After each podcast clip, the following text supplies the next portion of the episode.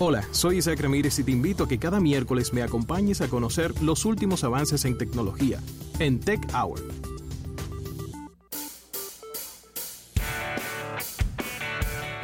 Bien, 809-539-8850 y tenemos al gran protagonista de este audio que se viralizó, nuestro compañero Isaac Ramírez. Eso no llegó hasta por Perú, por México, Estados Unidos y lo que ocurrió con este, con este audio de casi ocho minutos, con una llamada que hizo Isaac Ramírez desde Santiago, con unos casos de secuestro del WhatsApp ha connotado. Y yo siempre lo digo cada vez que voy a dar noticias de WhatsApp en, en almuerzo de negocios, que las estas noticias son de interés nacional y miren cómo las personas reprodujeron este audio, a este audio hasta viralizarlo que me llegó por diferentes grupos. Así que Isaac, vamos como, como quien dice con una segunda parte de esta película, ya que hemos traído profesionales en el tema de seguridad y vamos a tocar estos tópicos. Buenas tardes, señores. Eh, miren, de verdad yo no esperaba que el asunto iba a ser de ese nivel. O sea, tú despertarte un lunes con 1200 eh, mensajes de DM de gente diciéndote, a mí me pasó. O sea, tú te quedas en shock porque uno no, no cree que el, asunto es que hay ese tal nivel de vulnerabilidad y sobre todo en una plataforma que todo el mundo usa.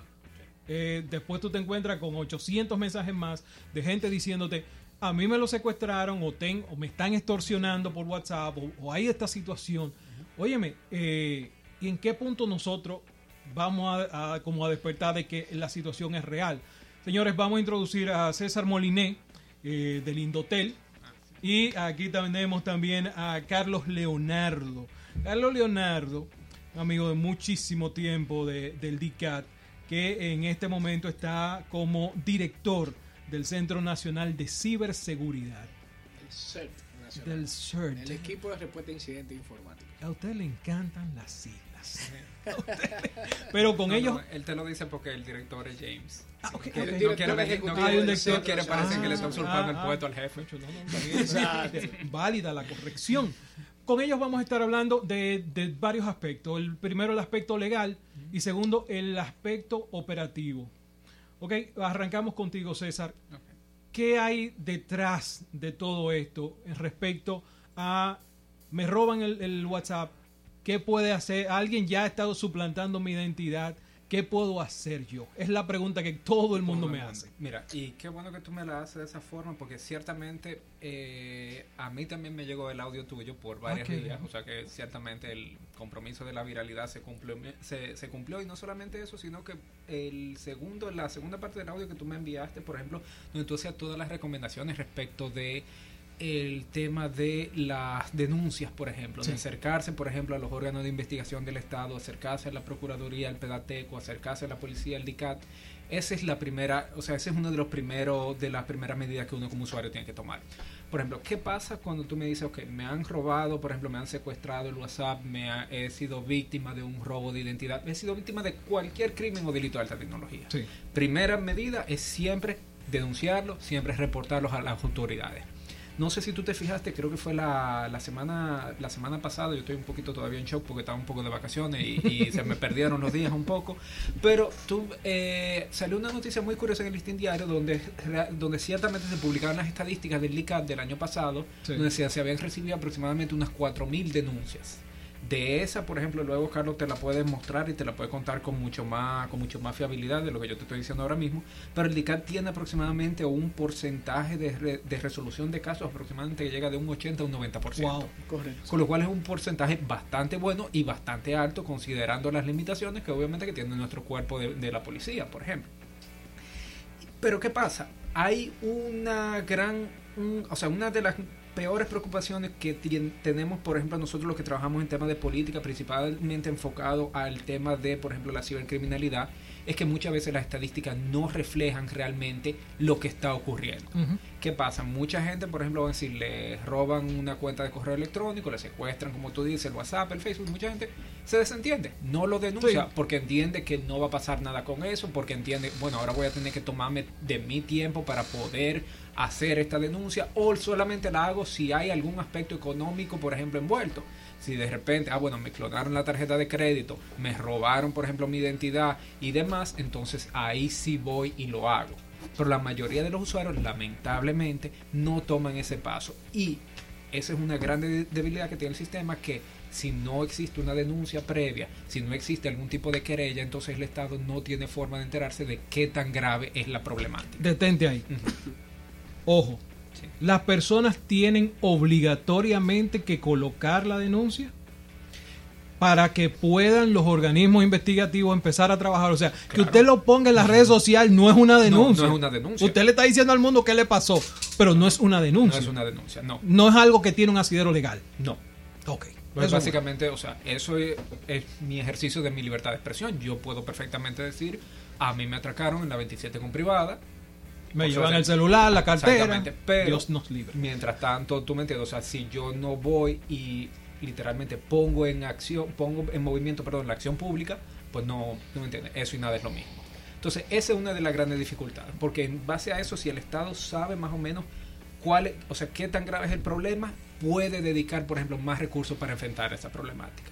Entonces, otro tema que quería tocar en cuanto a lo que tú mencionabas del tema, en cuanto a la problemática del tema de la legalidad del asunto, es que una conducta en sí, por ejemplo, un hecho, como puede ser secuestrar tu WhatsApp, puede incluir eh, varias conductas ilegales. Okay. Por ejemplo, puede ir desde lo que puede ser un acceso ilícito, como se le denomina aquí un hackeo, como le llaman comúnmente, puede involucrar incluso un robo de identidad, puede involucrar, o sea, varias conductas que ya están tipificadas en la ley. Pero yo quiero ir un poquito hacia atrás con lo que decías al principio sobre el tema de, de la parte de la denuncia. Tenemos estadísticas de casos resueltos, de casos, porque la población, lo que sucede con, en muchas ocasiones, en el caso de la de colocar la denuncia, es que no tiene confianza de que el delito se va a resolver, porque no tenemos las cifras de, bueno, de 100 casos recibimos, se resolvieron 40, 50, 60, 80.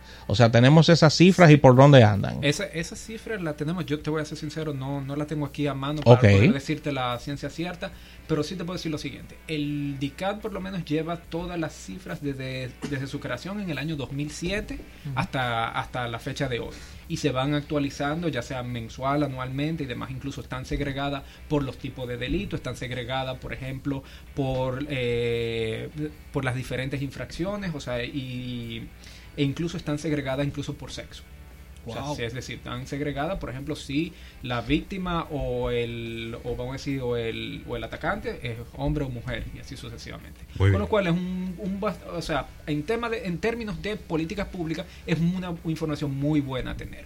Esa información, obviamente, quien la maneja es la Policía Nacional, no la maneja Indotel directamente, pero sí por eh, la cooperación que tenemos con ellos, de vez en cuando tenemos acceso a la misma para poder entonces ver si hay algún tipo de acción de acción a nivel de política pública que nosotros debamos tomar en ese sentido. Muy bien. Leonardo, la pregunta eh, puede ser piqui, puede ser una pregunta curiosa. ¿Qué ¿Cuáles son las acciones que toma el DICAT cuando llega a un caso como esto? Porque una de las cosas que tengo que confesártelo, Rafa eh, hizo un comentario, yo tengo por lo menos a 50 personas me dicen, yo no quiero bregar con la policía. ¿Qué? Sí. Y se van un chisma para allá, ¿eh? Tú sabes que se van un chisma para allá y dicen, es que me van a querer sacar dinero. Dos personas, dos personas, yo tuve que convencerlas. Ellos fueron y pusieron la querella ayer yo tuve que convencerlo, óyeme, es un departamento diferente. Ahora yo quiero que tú le des esa confianza al público que nos está escuchando en este momento. Mira, no solo es un departamento diferente, es toda la policía que es diferente. Es un tema de una realidad, una percepción con la que hemos tenido que lidiar, día a día. Eh, la Policía Nacional a través de los años ha sufrido una transformación para bien, tanto en procedimientos como en transparencia, como en, como en operaciones. Y eh, la realidad es que trabajando y mostrando los resultados es que el público va a ir cambiando esa, esa, esa percepción. ¿Tú tienes datos ahí? Sí, claro. Mira, primero, antes de pasar a las estadísticas, eh, aportando al comentario de César de por qué es tan importante la, denuncia, es que nosotros tenemos que saber que la ley de crimen y delito de alta tecnología, el 5307, la mayoría de los delitos son de instancia privada, acción pública. ¿Qué quiere decir de esto? Que para el departamento accionar tiene que valerse de una denuncia, tiene que estar soportado en una denuncia. Los delitos que son de instancia pública, las autoridades pueden accionar independientemente de que la víctima desestime o continúe. En el caso de, los delitos de alta tecnología, que por cierto César puede aportar un poco más sobre esa parte, se está en proceso de modificar la ley para hacer que esos delitos sean de instancia pública, pero que las autoridades puedan perseguir y seguir investigando el delito a pesar de que la persona desestima la denuncia. yo quiero dejar eso así, pero ya está la denuncia. Entonces, ese es el gran problema. Es importante que el ciudadano ponga la denuncia porque esa es la, la, la herramienta que permite a, a las autoridades poder seguir, continuar con la investigación. La policía, en muchos de los casos de alta tecnología, no puede continuar la investigación porque el denunciante desestima la denuncia. Y ese es el soporte para poder continuar la, investigación. ¿Hay, forma de, y, a ver, eh, cuál sería el procedimiento? Si alguien nos está escuchando en este momento, le secuestraron su WhatsApp, ¿cuál sería el procedimiento desde cero, como si él fuera un niño? dirigirse a una de las unidades de atención contra crimen y delito de alta tecnología. ¿Eso está en un solo sitio o está en todos los destacamentos? Una en La Romana, tenemos una en Santo Domingo y una en Santiago. Eh, dentro del plan de acción... Abre un paréntesis. Ajá.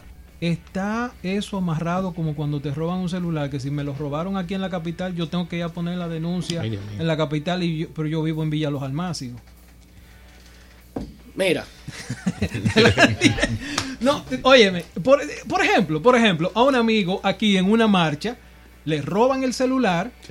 Estamos hablando de domingo 5 de la tarde. Él se monta en su guagua, arranca para Villa Los Almácigos, llega allá y le dice, yo quiero poner la denuncia. Ah, ¿dónde le roban el celular? En Santo Domingo. Ah, no, tiene que ponerlo en Santo Domingo. Pero mi amor, yo trabajo. Mira, eso habría que desarrollar otro panel.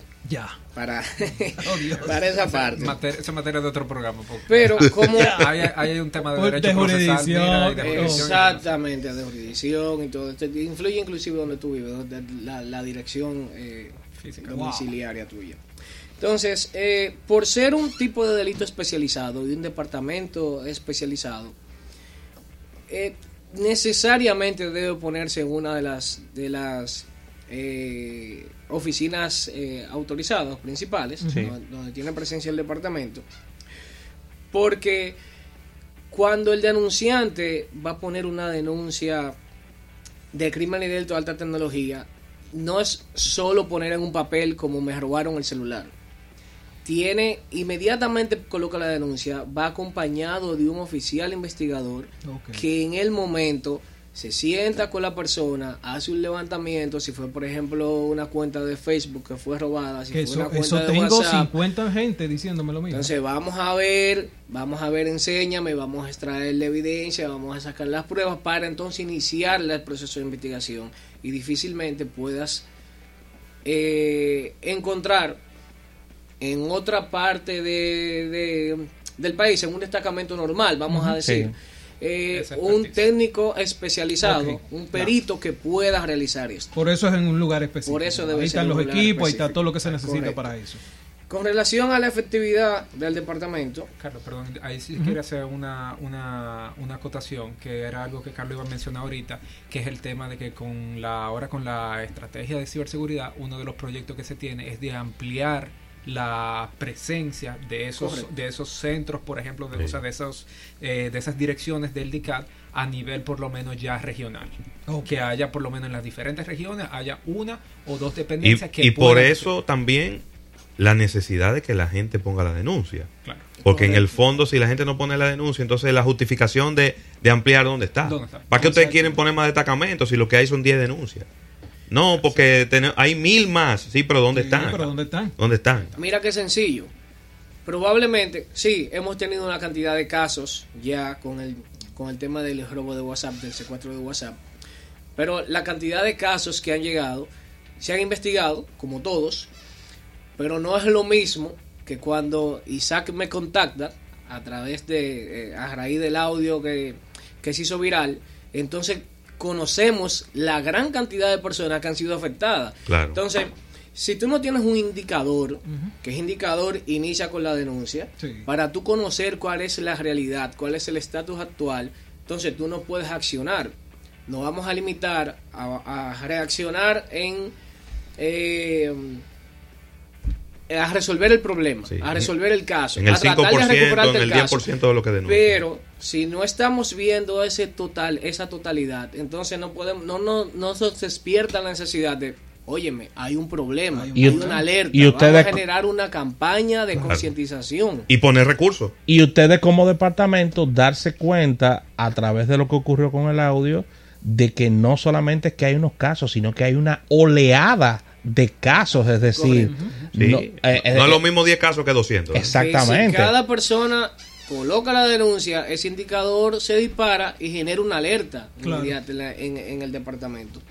Estamos hablando un, poco de la estadística, como dice César, y para cambiar un poco la percepción de, la gente que dice que no, que, no se eso, se queda que eso no va y pierde el tiempo. Mira, los delitos están divididos en tres eh, tópicos. Son los, delitos de telecomunicaciones, lo de contenido y lo de confidencialidad. En cada uno de estos, el departamento tiene una efectividad de un 84 o un 98%. en total, desde su creación, el departamento ha recibido 6.846 denuncias, de las cuales 6.170 han sido resueltas. Muy pocas.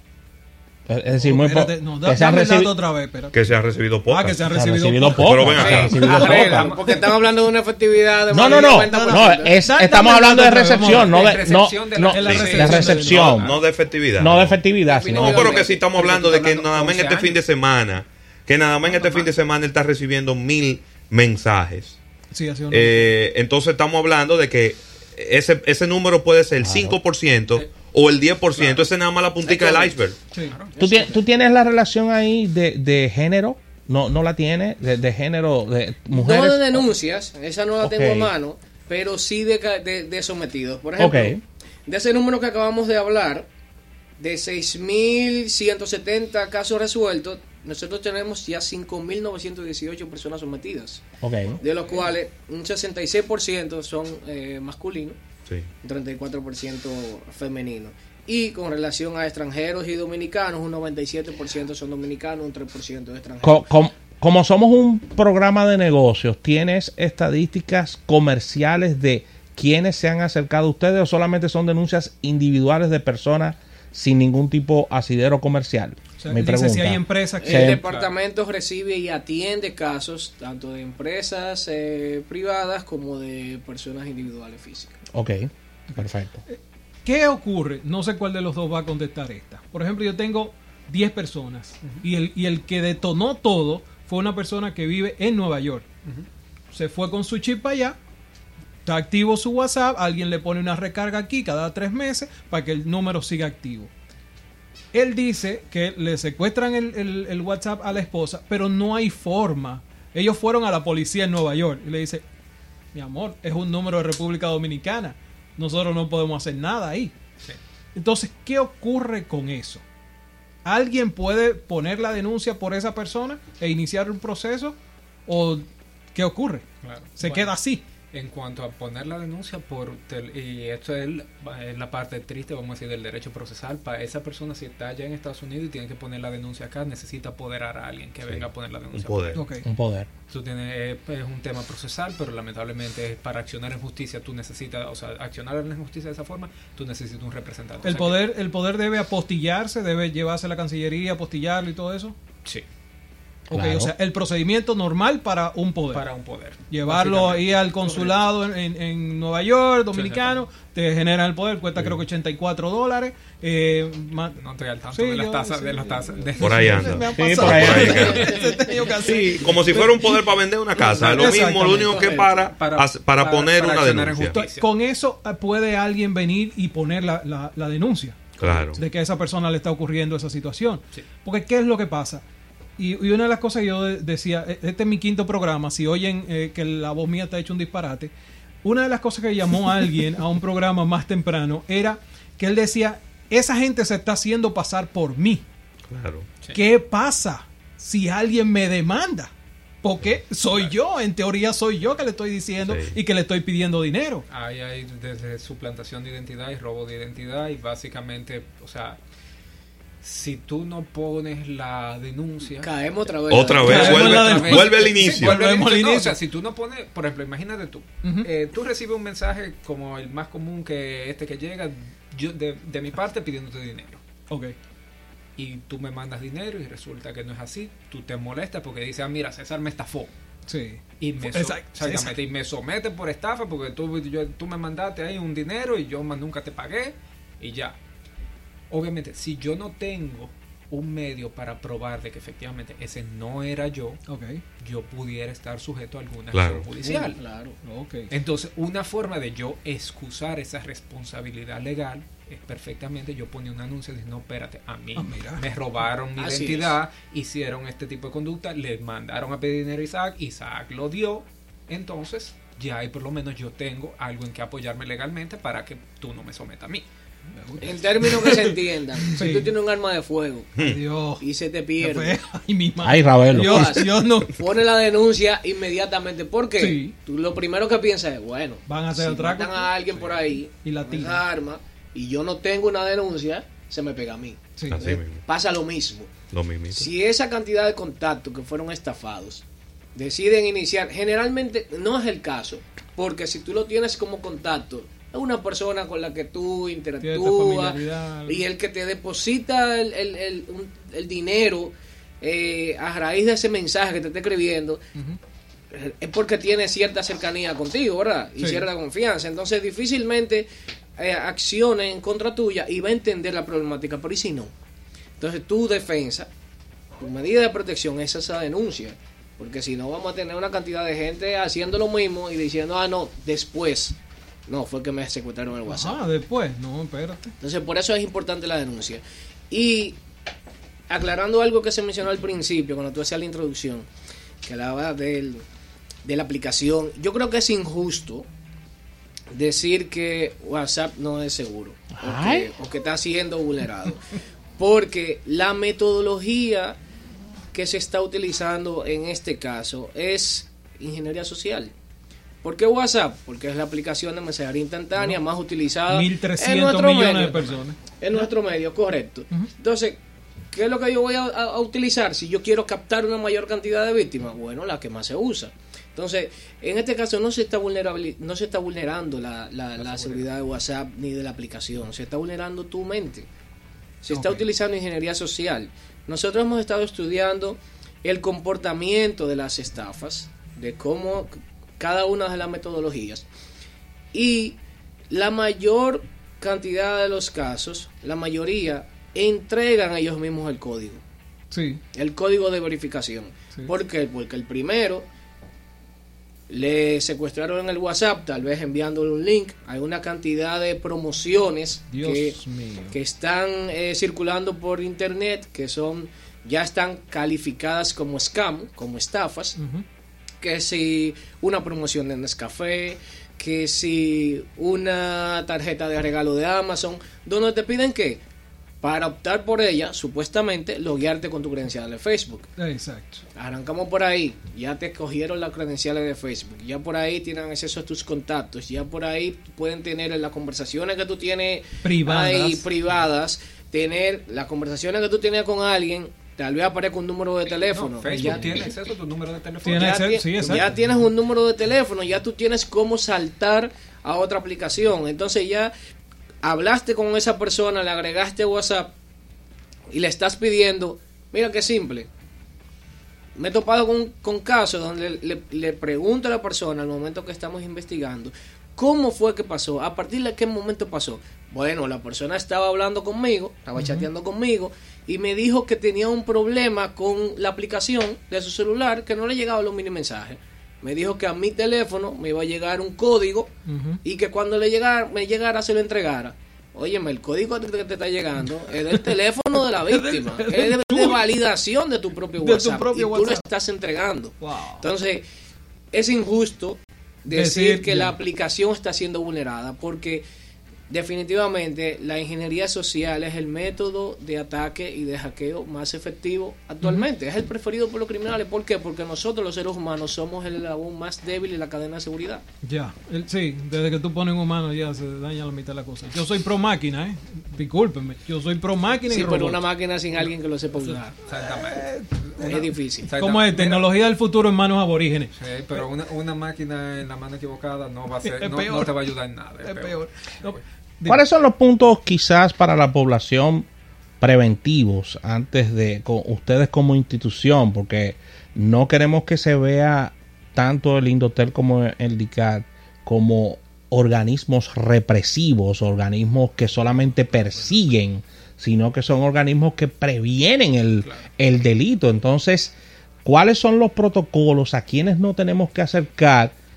No necesariamente que me haya pasado algo, sino que yo quiera información de las instituciones.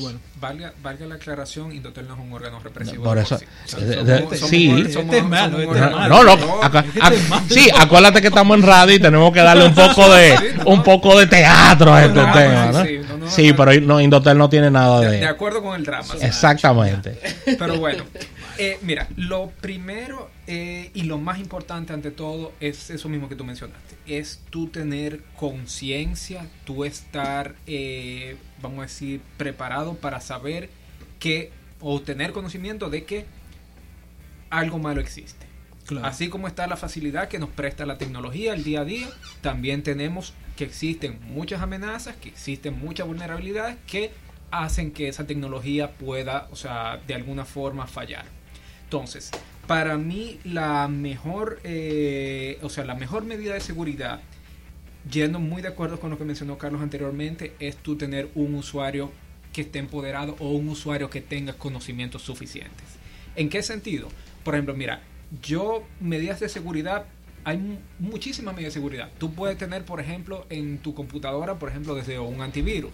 Tú puedes tener, por ejemplo, eh, una, por ejemplo, una red privada, una VPN, por ejemplo, para asegurar tu, la confidencialidad de tu tráfico. Tú puedes tener, por ejemplo, un manejador de contraseñas.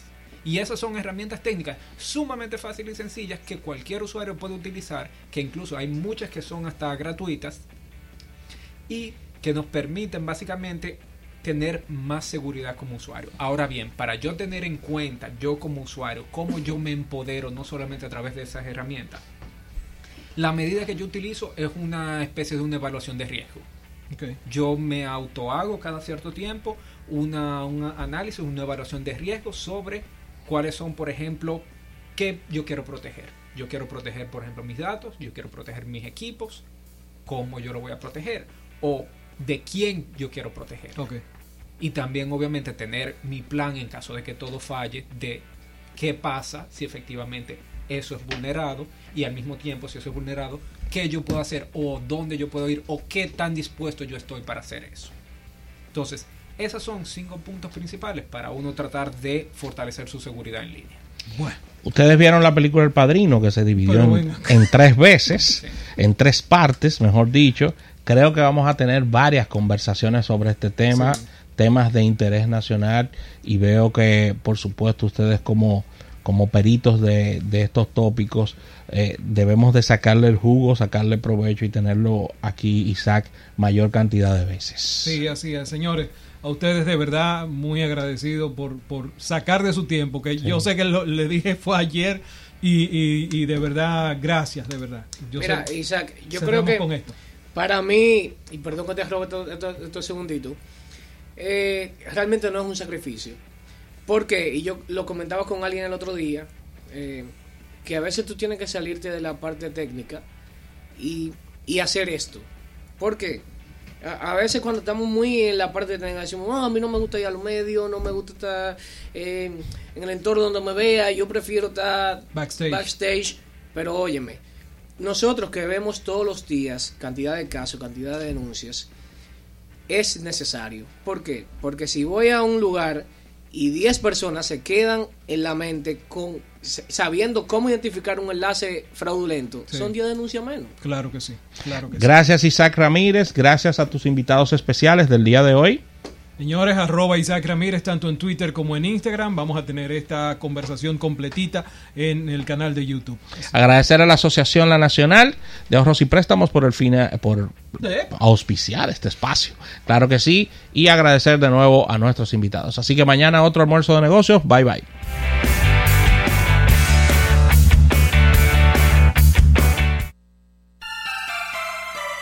La gran oferta